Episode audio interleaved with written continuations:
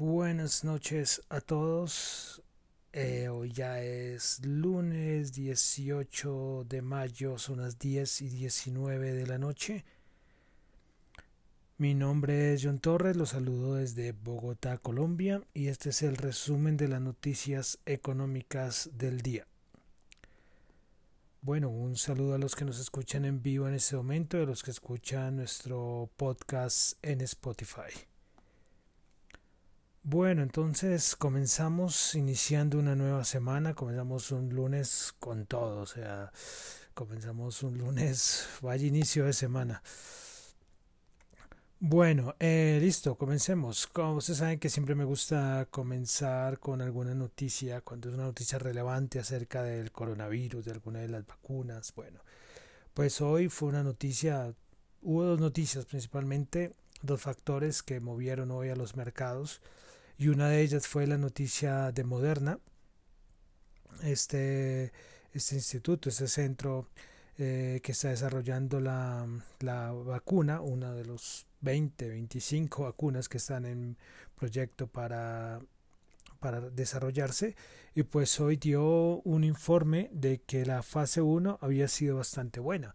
No son con muchas personas que hicieron la, la prueba, pero que los resultados habían sido muy positivos. Y pues claro, si con el medicamento este Gilead eh, el mercado había reaccionado, imagínense ahora con una vacuna pues el mercado reaccionó fuertemente, mucho, mucho optimismo acerca de, esta vacuna. Y pues esa fue como la noticia del día. Dice que espera pasar ya a la siguiente fase y que en julio, julio, agosto tendremos más noticias a ver qué pasa con la vacuna de Moderna. Entonces, una noticia positiva, eh, aparte de los mercados, aparte de todo, que se está desarrollando una vacuna, es algo, es algo positivo. Listo, bueno, ya vamos entonces, pasemos entonces ya a la parte de, las, de los mercados, noticias económicas. Comenzamos con Asia. Eh, tuvimos el, el Producto Interno Bruto de Japón. Pues el trimestral, este es el resultado trimestral, se esperaba el menos 1.1, el anterior había sido menos 1.8 y pues este quedó en menos 0.9. Eso quiere decir que Japón entra en recesión técnica. Recordemos que dos trimestres consecutivos cerrando en negativo, pues da recesión técnica. Bueno, eh, también tenemos noticias de Asia respecto a China, que también este fin de semana también dio algunos comentarios acerca de, bueno, todo el lío que hay con Estados Unidos de la guerra comercial. Y pues China dice que va a defender a sus compañías, que cualquier cosa pues eh, va a responderle a Estados Unidos. Y bueno, eso es lo que dice, pero ya bueno, eso es muy repetitivo en el sentido de que se atacan cada uno y que si tú te metes con mis compañías, yo, yo cojo y te devuelvo, ¿no? Pero bueno, esto fue lo, lo que dijo China el fin de semana. También dijo algo en contra de Huawei, que estaba en contra de las políticas de Estados Unidos en contra de en contra de Huawei y todas estas restricciones que le había colocado para importación de chips y bueno ahora es esperar a ver cómo avanza esto hoy por parte de Estados Unidos estuvo de cierta manera calmada la cosa no, hoy no hoy no fue un día que tuvimos respuesta a Estados Unidos bueno, vámonos a Europa, donde hoy también hubo noticias. Recordemos todo esto del fondo y las ayudas económicas que en Europa está muy complicado a diferencia de Estados Unidos. Pues hoy Francia y Alemania propusieron crear un fondo de 500 mil millones para ayudar a recuperar la economía por todo lo del COVID-19. Recordemos que se había dicho en un principio de un billón, recordemos esta reunión que hubo hace unos días entre todos los líderes y ministros del, de la Comunidad Económica Europea, pero, pero hoy aparece lo de 500 mil millones, que bueno, algo es algo, ¿no? Porque en momentos Europa nada, Europa todo está en diálogos y propuestas, pero, pero nada concreto. A su vez, respecto a esto, el canciller austriaco Kurz, que ha sido de los más eh, que se más se han opuesto a, a, cierta manera a la forma en que, en que los países del sur de Europa quieren, la, quieren el dinero para las ayudas, pues este canciller Kurz dice que la ayuda contra el virus que la Unión Europea debe considerar pero lo debe considerar como un préstamo más no como una subvención. Esto es la repetición de lo que han dicho todos los países del norte. Ellos quieren que, esto sea un préstamo de parte para los países más afectados, que son los del sur, más no una subvención. Entonces, volvemos a lo, a lo de siempre. Lo único novedoso fue que ya por lo menos se dice que puede, ser que puede crear un fondo de 500 mil millones, aunque antes se había hablado de un billón. Pero el resto de Europa sigue, sigue quedado en ese aspecto. Bueno, Vámonos a Inglaterra. El Banco Central de Inglaterra eh, dice que va a examinar mucho más a fondo la posibilidad de establecer los tipos, de, los tipos negativos en sus tasas, porque quiere ver si esto perjudica o no al sistema financiero. Pero vale decir que no la descarta. Eso lo dijo Silvana Tenreiro, de, que es una parte del Banco Central de Inglaterra. Y este es otro que vuelve a colocar sobre la mesa las tasas negativas. Recordemos que esto lo dijeron la semana pasada la, tanto Jerome Powell, que quien la nombró, como los, los otros presidentes de la Fed en Estados Unidos. Todas las tasas negativas están en la mesa de todos los bancos centrales en el mundo. Bueno, para finalizar, bueno, dos cositas finales para finalizar la parte de Europa. Tenemos que el Banco de España eh, colocó un escenario en que la economía española, el Producto Interno Bruto español, podría caer entre el 9.5% y el 12.4% en el, en el 2020. Y aclara el Banco de España que puede ser que empiecen a ver las cosas un poco más realistas en cada vez que pasa el tiempo y, y mientras las economías se van abriendo, pues esto puede ser que se haya como un se pueda ver un poco mejor las cosas a un a un corto plazo, ni siquiera a mediano plazo.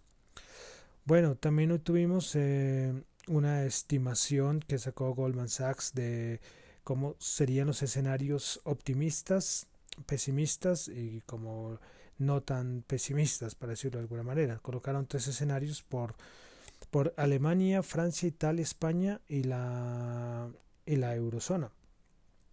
Bueno, en el escenario más optimista, el, por ejemplo, Alemania caería solo el menos 7.5% en el 2020, Francia el menos 10%, Italia el menos 12%, España el menos 10% y la eurozona menos 9%. Este en el escenario más optimista. Pero pasemos al escenario más pesimista que propone Goldman Sachs. Y dice que la, que la economía de Alemania podría caer el escenario más pesimista el menos 12%, Francia el menos 17%, Italia menos 17,5%, España menos 17% y la eurozona el menos 14%. Entonces estos son escenarios eh, que el más optimista coloca a Alemania con el menos 7.5%.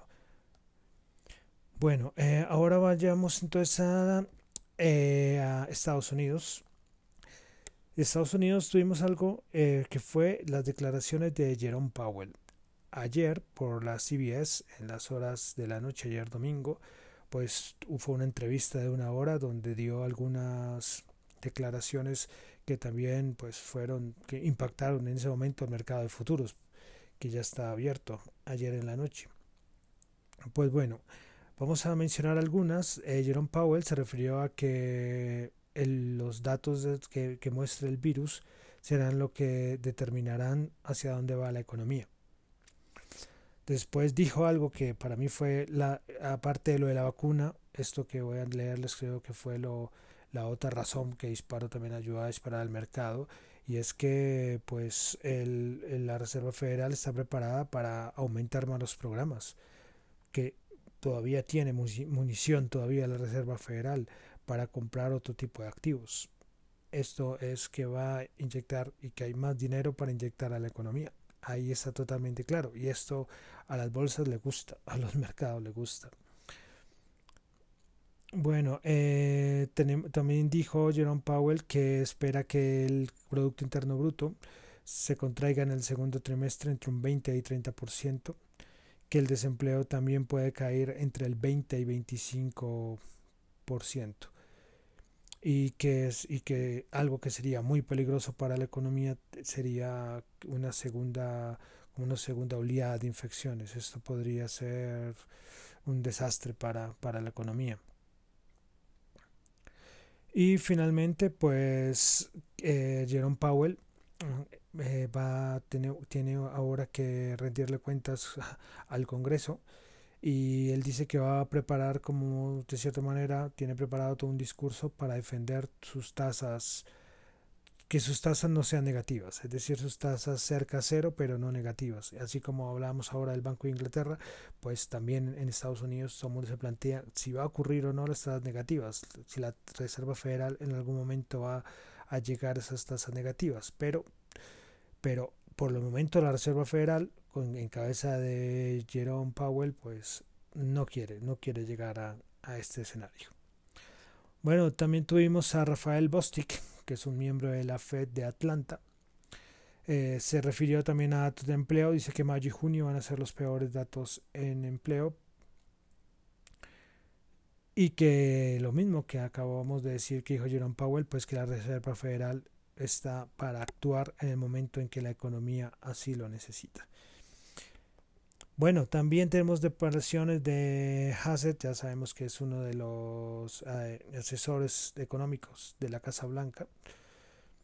Dice que lo del coronavirus lo que ha hecho respecto a las relaciones con China es que las, les ha dado un cambio, les ha dado un giro y para que de cierta manera que vuelvan a, a empezar desde cero toda la relación entre Estados Unidos y China. Y eso es lo que estamos viendo, aunque yo no sé si es de cero, porque todo este ataque a la guerra comercial creo que lo habíamos tenido antes. Bueno, también eh, Hassett dice que la Reserva Federal puede ser que no tenga que hacer ningún cambio más en su en cambio de tasas. Y también implica que, que las tasas negativas pues que no, no, sean, no, se puede, no, sea, no sea necesario recurrir a esas tasas negativas. Y finalmente Hassett vuelve a decir lo que han dicho lo del nuevo paquete de estímulo de la economía y que él dice que es algo que está sobre la mesa, pero que no será el plan que han propuesto los demócratas, sino será lo que propongan y lo que planee por parte de los republicanos. Bueno, eh, para finalizar también tuvimos eh, al presidente Trump hablando sobre, sobre el coronavirus y sobre la Organización Mundial de la Salud. Va muy pronto dice que va a tomar una decisión, al fin si va a suspender todas las ayudas económicas a la Organización Mundial de la Salud. Pero además es que Donald Trump, bueno, es un personaje. Eh, hoy, hoy también dijo que está tomando desde hace varios días un medicamento, que se me pasó el nombre, que es muy conocido, que por, para ayudar y para frenar que se contagie el coronavirus, que le han hecho todo un montón de pruebas eh, eh, últimamente y que todas han sido negativas. Entonces, bueno, lo de Donald Trump es, bueno, es, es una locura. Ves que hasta risa, aunque no debería dar risa. También lo también dijo hoy eh, eh, eh, Donald Trump que para él la, la Organización Mundial de la Salud es una mascota de China. O sea, sigue esta vez no tuvimos cosas en contra de la guerra comercial, nada de esto por parte del Donald Trump y su gobierno, pero sí atacando a China por parte respecto a lo del coronavirus. Finalmente, también hablando de, esto, también incluye a, incluye Estados Unidos. Australia está presionando para abrir una investigación independiente, eh, pero que sea parte de la OMC para establecer todo lo de la propagación del coronavirus. Dice que ya hay varios países que están apoyando a Australia, que se incluye Estados Unidos, el Reino Unido, Canadá y los 27 miembros de la Unión Europea. Bueno, esto Australia sí ha sido, sí, sí hemos leído, sí he leído por ahí que Australia tiene como tiene mucha rabia por la forma en que China eh, manejó lo del virus. Eh, bueno, esto me pareció bueno algo algo que no, no, se esperaba porque ya está haciendo, va, está, van a establecer ya una investigación y sin la Organización Mundial de la Salud. Bueno, estaremos pendientes a ver qué pasa con esto. Bueno, pasemos ya, vámonos a las noticias aquí en Colombia. Vamos a resaltar dos cositas muy importantes. El Desarrollo sacó la encuesta de opinión financiera donde tenemos las expectativas de crecimiento económico eh, por, par, por, bueno, por todos los agentes de mercado donde ellos hacen esta encuesta y dice que se espera que el segundo trimestre de 2020 la economía baje 6%. Entonces, bueno, ya antes, mm, no me acuerdo cuánto era antes, no tengo aquí el dato, pero antes creo que era el 4%, bueno, no lo sé, pero se me pasa ahorita ese dato, pero ahorita, con la, la última encuesta, que es la que salió el día de hoy, pues espera que el segundo trimestre eh, caiga al menos 6%. También tenemos de las expectativas de los analistas respecto a la inflación. Entonces esperan que la inflación para cierre de 2020 se bueno, pase de 3,29, que era el anterior pronóstico, a, 2,85%. Y finalmente respecto a la tasa representativa del mercado, frente a la tasa de cambio, perdón, no la tasa representativa, sino la tasa de cambio, eh, se ubique en 3.800 a final de año y con una mediana alrededor de los 3.879 pesos. Eso era para resaltar hoy de F Desarrollo sobre las expectativas que tiene el mercado sobre esos tres importantes variables como son el crecimiento económico, inflación y la tasa de cambio. También hoy, eh, hoy pues, como sabemos, el presidente Iván Duque eh, sale anunciando las medidas que están, que están aplicando por todo lo del coronavirus aquí en Colombia, pues hoy, hoy la DIAN fue la gran, como el, gran participante hoy con las medidas y vamos a nombrar algunas eh, de las medidas que parece que son importantes de resaltar es que la DIAN decretó los tres días de IVA que ya se había mencionado antes, pero ya hay fechas que serán el 19 de junio, el 3 y 19 de julio. También se anunciaron acuerdos de pagos abreviados para que no tengan caja durante los meses, durante estos meses. Eh, también se disminuye la tasa de interés moratoria y finalmente no habrá pago de impo consumo para restaurantes. Recordemos que esto era creo que el 8%, entonces ya no va a haber pago en esto. Ahí el resto de medidas las pueden, yo creo que ya en todos los, en todo lado ya están, pero aquí es como el resumen. Me pareció muy importante resaltar estas medidas que propuso hoy el, el ADIAN junto al presidente Iván Duque. Bueno, vamos a los mercados, las empresas, lo que pasó hoy. Eh, ah, bueno, falta resaltar, hoy también tuvimos a la directora del FMI, a Cristalina Yergieva, siempre se me olvida, se me, me enreda el nombre, perdón. La directora del FMI dice que una recuperación parcial de la economía global hasta el 2021 y para una recuperación completa de la economía que se llevará mucho más tiempo, no se atreve a nadie a decir cuándo vamos a tener la economía normal, o sea, por ahí hemos escuchado y yo he leído que, por ejemplo, por sectores, por ejemplo, el sector de los, eh, la, aeronáutica dice que para el 2023 podría otra vez recuperarse el sector, entonces estamos hablando de tres años, entonces paremos a ver si 2022, 2023, pero nadie se arriesga, es que es imposible arriesgarse a dar como un pronóstico en ese sentido. Bueno, eh, ya con los mercados entonces tenemos a, eh, bueno, algo que me pareció importante. Había dicho que el gobierno de Trump, y esto no habían dicho nada de la guerra comercial, pero sí el Nasdaq eh, dijo por parte del Nasdaq que iban a restringir la, la oferta pública, la, la, oferta pública inicial de acciones de las compañías chinas. Entonces, si una compañía china quiere listarse y, emitir acciones, en este caso por el Nasdaq, pues va a tener ciertas restricciones. Bueno, vamos a esperar a ver qué dice ahora China respecto a esto. Bueno, eh, hoy tenemos noticias, por ejemplo, de Uber. Ya habíamos sabido que va a eliminar 30.000 emple empleos, pero dice que va 30.000 empleos, 3.000, no 30.000, perdón, 3.000 empleos más, que cerrará más de tres docenas de oficinas es decir, más de 30 oficinas, y estará explorando la venta de algunos negocios secundarios, pero que todavía no aclara. Entonces, lo de Uber que sigue haciendo todo ese tipo de, de reformas de empresa, despidos y todo. Y esto creo que la, la, la, acción eh, fue al alza. Recordemos que una cosa es la, la bolsa y otra cosa es la economía. En muchas circunstancias se comportan de una manera diferente. En este caso, en este caso cuando anuncian que hay bueno, van a sacar un montón de personas de empleados, pues esto la, la bolsa lo ve positivo por aspectos financieros. Bueno, respecto a Apple, también tuvimos que reabrirá más de 25 tiendas de sus tiendas en Estados Unidos esta misma semana. Eso sí aclaró que van a tener ciertas reglas como el distanciamiento social, que la, van a limitar la cantidad de personas por tiendas y que hay algunos servicios que serán fuera de la tienda, pero que ya empiezan a abrir varias tiendas. Recordemos que ya habíamos dicho que estaban abriendo ya tiendas en, en Asia y ahora en Estados Unidos y esto también fue muy positivo para, para Apple el día de hoy. Bueno, otro, algo que también salió hoy en la mañana fue que recordemos con todas estas caídas que tuvimos en, en febrero, marzo, pues varios países habían vetado las posiciones en corto. Entonces, bueno, vamos a nombrar rápidamente que una posición en corto, para los que no están familiarizados, es que, por ejemplo, normalmente una posición en largo es cuando yo compro la acción eh, barata para venderla más cara. Eso es lo que, lo que normalmente sucede en, en, todas las bolsas, lo que todo el mundo conoce.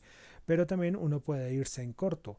Uno en corto es que primero ejecuta la venta para después comprar más barato, es decir, como el inverso.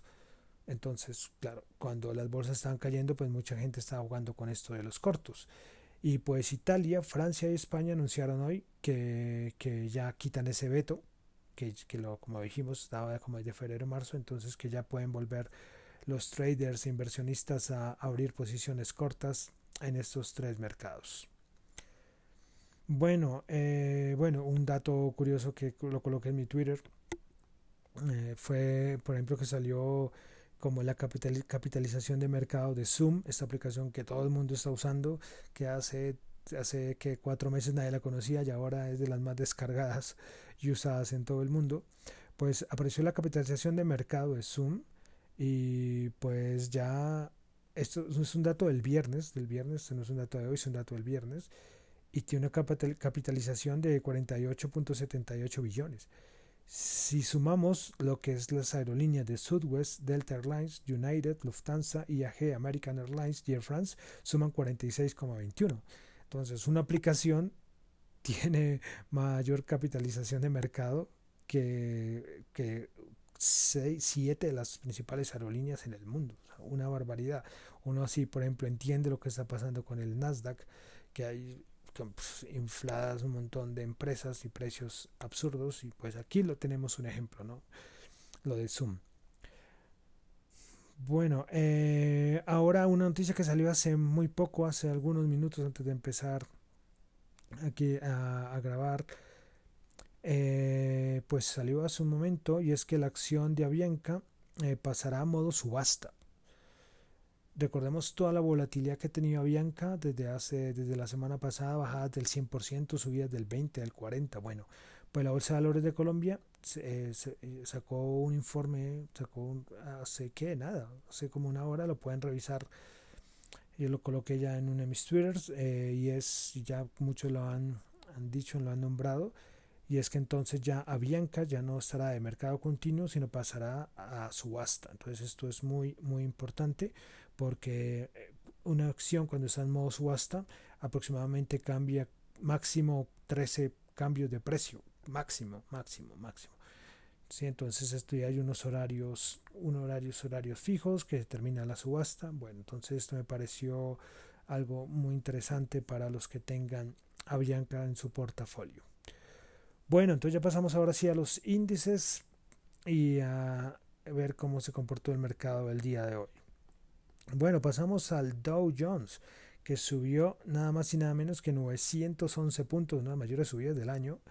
3.8% a 24.597 puntos. Las principales ganadoras del día fueron Boeing con el 12.8%, ExxonMobil con el 7.9% y, 3M eh, con el 7.6%. De las perdedoras del Dow Jones solamente hubo una, que fue Merck con el menos 0,08%. Bueno, vamos ahora con el Nasdaq que subió 220 puntos, 2.4% a 9.234 puntos. Las principales ganadoras del Nasdaq del día de hoy fueron United Airlines con el 21,1%, Expedia 18.6% y Marriott con el 17.3%. De las perdedoras del Nasdaq tuvimos a Zoom Video con menos 5,8%, Citrix con el menos 4,6% y Amgen con el menos 2,9%. El, vamos ahora con el Standard Poor's 500, subió 90 puntos, 3.1%, 2.953 puntos. Eh, las principales ganadoras, Street Advisor con el 21.4%, Expedia Group con el 18.6% y Norwin Cruise con el 17.9%. Principales perdedoras del día, Molson Coors con el menos 6%, eh, Campbell con el menos 4.8% y Citrix Systems con el menos 4.6%. Vamos ahora con la Bolsa de Valores de Colombia. El índice Colcap subió 29 puntos, 2.7% a 1082. Principales ganadoras, Avianca, eh, 25.1%. Ah, bueno, de Avianca hay una cosa. Esto que pasa a modo subasta no es desde mañana, esto es desde el 26 de mayo ya les confirmo. Sí, del 26 de mayo es que pasa a modo subasta, para que lo tengan ahí pendiente. Entonces eh, subió 25.1%, CLH subió el 7.8% y Ecopetrol subió el 6.2%. Principales perdedoras, el éxito menos 1.7%, Promigas menos 1.7% y Nutresa menos 0.9%. Bueno, vamos al petróleo. Hoy petróleo, subidas increíbles. Hoy casi no hay nada que decir del petróleo. Del petróleo hoy casi ya no hay noticias, ya tan estabilizado que está el petróleo. Hoy, por ejemplo, el presidente Donald Trump colocó un tweet que decía que, que ya el regreso triunfal del, del sector de la energía, algo así, porque ya lo que ha recuperado, ¿no? Lo que ha recuperado el petróleo es una barbaridad vamos a tener vencimientos otra vez de contrato, pero recordemos que pasaba hace un mes, hace un mes estábamos con precios negativos. Y ahora estamos ya, ya les voy a decir, pero el WTI está en 32.3, subió hoy 2.6 dólares y el Brent 35.4 subió 2.6, o sea, el mercado del petróleo por el momento súper equilibrado o no equilibrado, vamos a decirlo mejor, que está más bien como regularizado el precio, no equilibrado por el momento. Oro, eh, 1734 bajó 19 dólares. Y para finalizar entonces, el dólar, la tasa representativa del mercado, 3.849 bajó 74 pesos. Bueno, ya con esto entonces terminamos el resumen de las noticias económicas por el día de hoy. Mi nombre es John Torres, me pueden encontrar en Twitter como arroba johnchu arroba dato economía. Muchísimas gracias.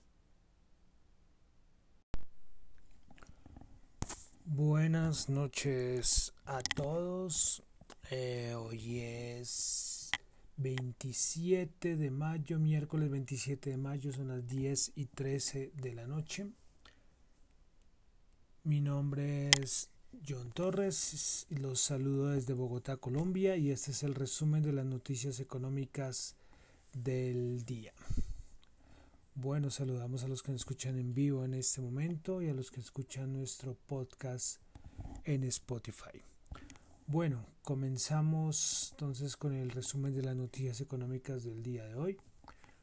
Eh, bueno, hoy quedó comprobado de cierta manera que la bolsa va por un lado y la economía va para otro lado. Ya hoy viendo ese, ese optimismo en, las, en los mercados bursátiles, ya hoy desbordado, ¿no? Desbordado el optimismo, mientras que las economías van por otro, van, van a ritmos diferentes, parece. Pero bueno, eh, comenzamos, eh, vamos a comenzar Hoy, bueno, hoy vamos a abordar dos puntos importantes. El primero, y con el que vamos a comenzar, es Europa. Europa hoy fue en las horas de la mañana, fue como lo clave hoy a nivel de noticias. Porque, bueno, recordemos todo lo, de este fondo para recuperación económica de Europa. Y pues bueno, hoy un medio alemán dio a conocer lo que es la propuesta de, para este Fondo Económico Europeo. Bueno, la propuesta, vale decir, antes de, de, escribirla, antes de hablar de ella, vamos a decir que es una propuesta. O sea, hoy muchos pensaban que esto ya era una realidad. No, esto es una propuesta y vamos a ver si, si la aceptan. Pero bueno, la Comisión de la Unión Europea dijo que va a mover 750 mil millones de euros para el Fondo de Recuperación. Estos 750 mil millones se van a dividir 500 mil millones en subvenciones y 250 mil millones en préstamos.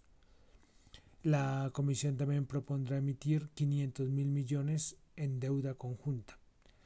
¿Cómo sería la repartición? Eh, entre los, bueno, voy a nombrar los tres países principales, que es Italia, recibiría 81 mil millones 81.800 millones en subvenciones. España recibiría 77.300 millones de euros en subvenciones y Francia recibiría 39.000 millones de euros en subvenciones. También pase la propuesta, eh, dice que el, pre el, el presupuesto, la Comisión dice que el presupuesto europeo se puede aumentar mediante nuevos impuestos, como por ejemplo a empresas digitales. Y también eh, en todo esto de la propuesta del presupuesto se ve a largo plazo de que sea de 1.1 billones de euros durante los próximos siete años. Eh, bueno, también de la propuesta vale decir que la Comisión Europea propone que los países devuelvan los préstamos a partir del 2027. Bueno, pues esta es la propuesta, pues bastante positiva para lo que se había dicho al principio. La propuesta, la Comisión Europea, pues vamos a ver qué pasa, vamos a ver si hay si hay acuerdos, si la aceptan o no. Hoy ya salió Holanda, eh, por ejemplo, reaccionando los Países Bajos, eh, reaccionando en contra de la propuesta. Por ejemplo, ellos afirman que las negociaciones tomarán un tiempo y por tanto que esta propuesta definitiva, que esta propuesta no es definitiva, es decir, que, que puede ser buena para unos países, pero que, que bueno, que ellos van a analizarla bien. Eh, Sabemos que los países del norte, Dinamarca, Suecia, Holanda, Austria, bueno, eh, están en contra de la parte de las subvenciones y ahora vamos a ver, ya está la propuesta eh, a nivel de mercados reacciona muy bien, el euro reacciona muy bien, los bonos en Europa reaccionaron muy bien y vamos a ver si esta propuesta coge forma y, y la acepta. Esto era la principal noticia, eso fue la principal noticia hoy en, la, en las horas de la mañana respecto a Europa. Bueno, también vale decir algo de Europa, que Christine Lagarde, la presidenta del Banco Central Europeo, aseguró que la contracción de la economía de la eurozona va a variar entre un 8 y un 12%. Ella dice que ese escenario que se veía una caída normal no, no más del 5% ya ya son los para, ya son ya es ya es poco probable. Ella ve una cosa mucho peor. Ella ahora la ve entre el 8 y el 12% en el escenario más pesimista. Bueno, pasemos a, de una vez a lo que es Estados Unidos y aquí abordamos de nuevo el, el siguiente campo de discusión y volvemos con, con, todo lo que pasa entre Estados Unidos y China. Eh, hoy Wilbur Ross, que es el secretario de Comercio, que hace, hace rato no hablaba, me decía raro que el de los que habla harto. Bueno, dice que Trump está considerando todo un menú de opciones en contra de, de Hong, eh, en contra respecto a China por todo lo de la ley de seguridad en Hong Kong. De todas maneras, hoy también la Casa Blanca dice que considera suspender las tarifas preferenciales que mantiene sobre las exportaciones de Hong Kong a Estados Unidos como respuesta a la aplicación de la ley de seguridad nacional que está implementando China. Pues bueno, hoy también China volvió a repetir lo mismo, que va a tomar medidas en contra y pues esto ya se está volviendo como todos los días lo mismo.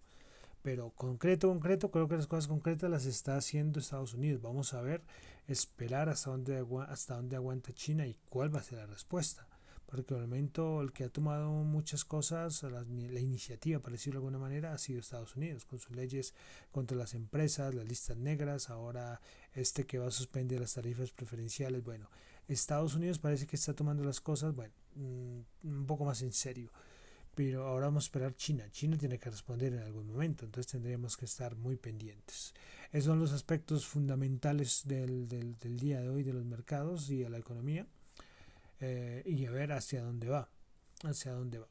También eh, tuvimos el libro beige de la FED, que bueno, eh, nada novedoso en el sentido de que confirmó una fuerte caída de la economía y del empleo en todos los distritos y a su vez la mayoría de los distritos se un desplome en la producción de las fábricas, principalmente los sectores automovilísticos, aeroespacial y energético. Bueno, nada novedoso, ya esto como que lo hemos repetido varias veces.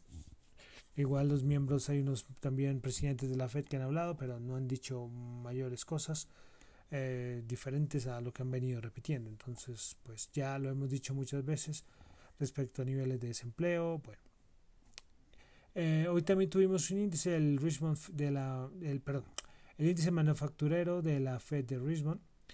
El anterior había sido de menos 53, se esperaba menos 47 y pues menos 27. Lo que dije ayer, y creo que voy a seguir repitiendo. Vemos como poco a poco todos estos índices manufactureros van de cierta manera saliendo positivos o mejorando, mejorando, no tan positivos, pero sí mejorando contra los anteriores. Bueno, vámonos a dejando Estados Unidos, vámonos a Colombia.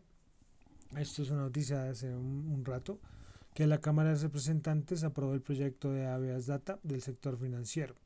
Recordemos que este es el popular proyecto de borrón y cuenta nueva, que todos están hablando de las cosas positivas, las cosas negativas eh, pues esto ya va a ser, eh, bueno, ya es revisado por la Corte y ahora pasará a sanción presidencial. Ya el gobierno dice que quería hacer algunos cambios. Es un documento bastante largo. Para los que no lo han escuchado, bueno, voy a leer una de las propuestas del senador que hizo la, que lideró este proyecto. Por ejemplo, dice que la amnistía por única vez para los colombianos que se pongan al día en los 12 primeros meses de vigencia de la ley y para quienes lo hayan hecho con anterioridad se extendió de seis meses a un año por la crisis del, del COVID-19. Otra de los puntos de este proyecto es si las personas tienen una deuda menor al 15% del salario mínimo, deberán comunicarlo dos veces antes del reporte. Bueno, eh, otra, otro punto de esto, la calificación crediticia de un ciudadano deberá normalizarse de inmediato cuando se elimine el reporte negativo. Eh, la consulta de información crediticia para el titular siempre será gratuita y no disminuirá la calificación y por ejemplo se y otra es otra que se protege a las víctimas de suplantación personal y saldrá del reporte con solo denuncia en fiscalía. Bueno, eh, esto, es, esto es complicado, esto de verdad que es complejo. Por ejemplo, a mí, por ejemplo, el punto, esto ya es opinión personal, eh, esto, por ejemplo, que la, la suplantación, suplantación personal, eh, parece, eso me parece bueno. Por ejemplo, ese punto me parece bueno la consulta de información crediticia será gratuita, bueno, también puede ser bueno. El problema viene con lo otro, ¿no? Los otros de los tiempos y de borrar de las, de las entradas negativas, ahí viene la discusión, ahí es cuando la discusión viene ahí, porque los bancos de cierta manera se basan, como si la, información que tienen eh, es basado en, estas centrales de riesgo. Eh, bueno, esto va a ser de discusión eh, muy larga. Ya se había hablado los días anteriores, yo hasta ahora lo toco porque, porque bueno, ya fue aprobado. Es un problema de información. Yo, yo, yo, yo entiendo que de pronto a, plazo inmediato puede ser bueno, pero a un mediano plazo no sé qué va a pasar, porque es que los bancos ahora no es que van a decir, bueno, ya, ya este no está la central de riesgo, pues ahora sí vamos a, a prestar. Y bueno, y no solo los bancos, porque para ciertos servicios también se tienen que para muchos servicios también se, se consultan en esas centrales de riesgo. Pues bueno, es un problema eh, que lo veo, lo veo difícil, lo veo difícil porque no sé cómo van a, cómo va a ser, cómo va a ser ahora las decisiones del sector financiero a la hora de otorgar un préstamo. Porque, porque es que la información que ellos tenían era basada en centrales de riesgo. Eso es una parte, como se dice, de información asimétrica. Eh, bueno, no sé, esto tiene, para mí, en algunos aspectos tiene más contras eh, que pros. Y bueno, veremos a ver si le hacen alguna modificación, tocará volver a leer, tocará volver a leer y ver qué es, cuál es el documento final, pero, pero complicado, complicado este borrón y cuenta nueva y puede ser que un proyecto que la idea es beneficiar a la gente para acceder a un crédito pueda irse en sentido contrario y que acceder a un crédito se convierta en algo mucho más difícil. Bueno, pasamos ya a lo que son mercados, indicadores, las empresas. Eh, bueno, hoy también salió una noticia de Huawei, ya sabemos todo el lío que es desde el año pasado con, con toda una, con una alta ejecutiva de, de Huawei pues hoy Canadá eh, decidió, decidió seguir con la extradición a Estados Unidos de esta alta ejecutiva. Inmediatamente China reaccionó y dijo que Canadá es cómplice de Estados Unidos. Bueno, sabemos cómo están las cosas, pero, pero bueno, quería resaltar esto. Del petróleo, eh, bueno, recordemos que ayer, ayer en Rusia dijeron que estaban pensando otra vez como en relajar todos los recortes que venían haciendo. Pues esto no le gusta al mercado porque se decía que, la, que estos recortes eran para apoyar y para contener la oferta, bueno, y que ahora empiecen a nombrar esto, pues no le gusta al mercado. Pues hoy, hoy Rusia y Arabia Saudita dicen y que van a mantener el compromiso de seguir coordinados en los recortes de producción pero vamos a ver si relajan esos recortes. Pues al mercado no le gusta mucho eso, ¿no? No le gusta mucho que de pronto vaya a empezar otra vez a aumentar la producción o a disminuir los recortes. Bueno, la producción tendrá que comentar cuando se regularice ya toda la demanda. Eh, decía también que no me acuerdo quién era, que, que decía que ya en un mes ya todo el mercado se va a regular. Creo que también de Rusia. Es una cosa casi imposible porque recordemos lo que yo decía hace unas semanas y es que el petróleo, primero se consume el petróleo que está almacenado para después empezar a producir y empezar otra vez a, ofrecer, pero por el momento es el almacenado y el almacenado hay un montón. Pero bueno, esto es lo que dice, vamos a seguir pendientes a ver si toman decisiones de producción. Eh, hoy también tuvimos inventarios eh, de la app de API, recordemos martes API, mañana se leía. Pues sorpresivamente eh, el, crudo, los inventarios de crudo aumentaron en 8.7 millones, esperaba menos 2.3. Una sorpresa para el, para el mercado hoy y lógicamente los precios desde que venían bajando, pues esto también fue una presión un poco más a la baja. Bueno, hoy también no fue noticia todo lo de Donald Trump con Twitter. Recordemos que Twitter por un, empezó a corregir y le, jaló las orejas a, Trump por un tweet eh, y Trump inmediatamente explotó, recordemos cómo es Donald Trump.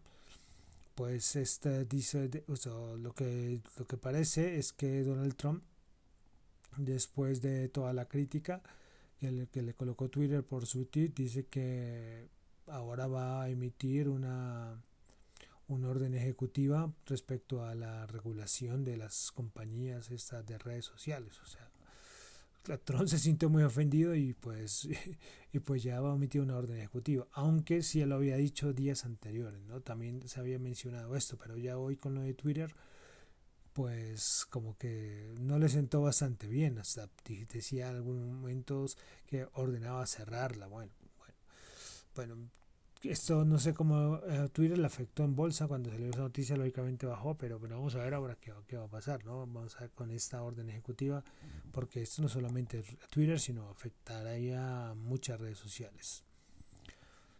Bueno, también eh, American Airlines, recordemos todo lo que ha pasado el capítulo 11, ya Latam Airlines y ya el conocido caso de Avianca, pues les, le preguntaron y dijeron que, que si ellos pensaban también llegar a este capítulo 11.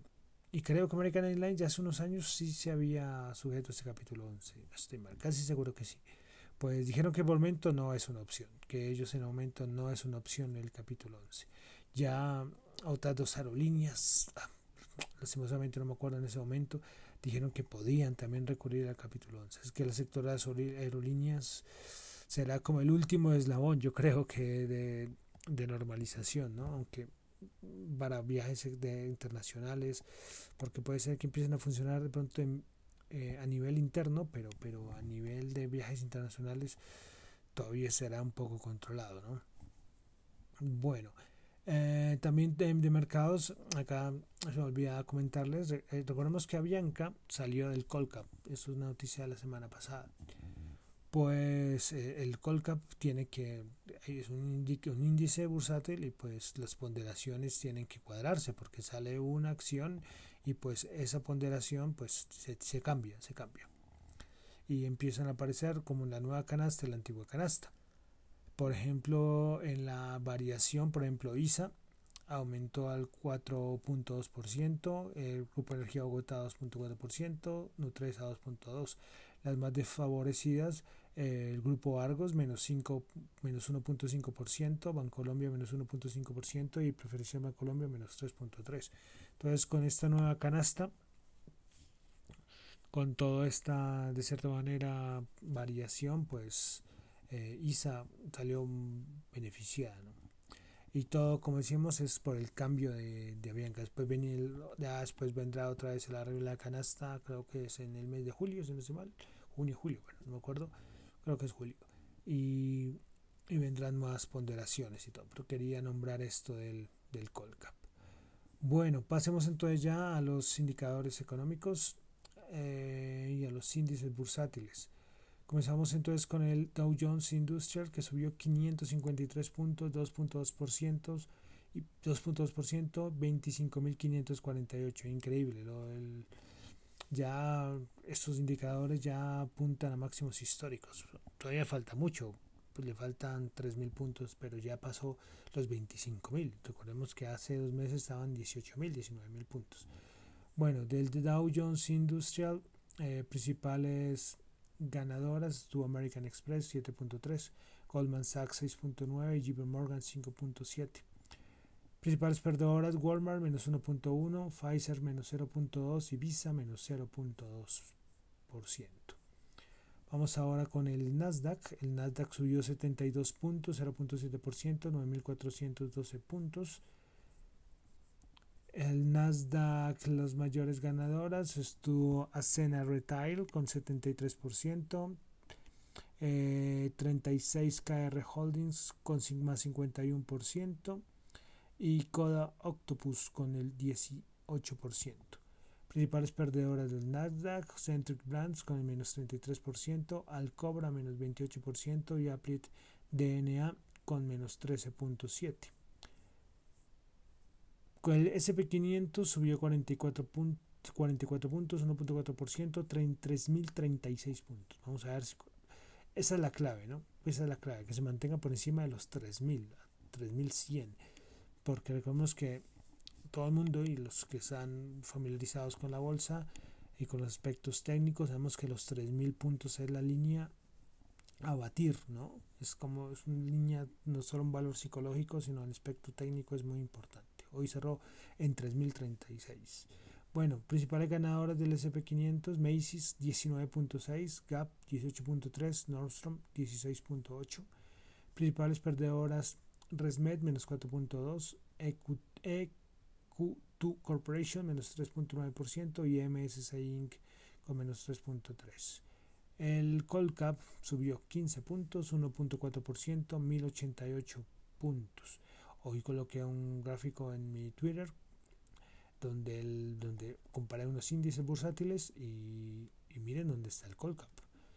El Colcap era de los peores con otros, pero ya los otros, Rusia, Austria, eh, ya, Grecia ya lo superaron. El, Colcap está muy abajo, muy abajo. Bueno, eh, principales ganadoras, Avianca, que aunque sea en modo subasta, con, no son grandes volúmenes, pero, pero sigue, subió a 39.5. Hoy también se me olvidó decir que Bianca como que admitía, le decía la, al, al, NICE en Nueva York, le decía, ok, si quiere puede deslistarme la acción. O sea, ya acá, aunque sea en modo subasta, van 39.5, una locura. Avianca entonces subió 39.5, Bancolombia 7.5 y Preferencial Colombia con el 6.1. Principales perdedoras ETB menos 3.5, con concreto menos 2.2 y Semargo con el menos 2.1. Bueno, vámonos ahora con el petróleo. El WTI 32.2 bajó 1.9, el Brent también bajó 34.2 bajó 1.8 dólares. El oro 1708 subió 5 dólares y finalmente el dólar 3742 subió 17 pesos. Bueno, con eso entonces por hoy terminamos con el resumen de las noticias económicas del día. Mi nombre es John Torre, me encuentran en Twitter en la cuenta arroba John Chu, en la cuenta arroba Dato Economía. Muchísimas gracias.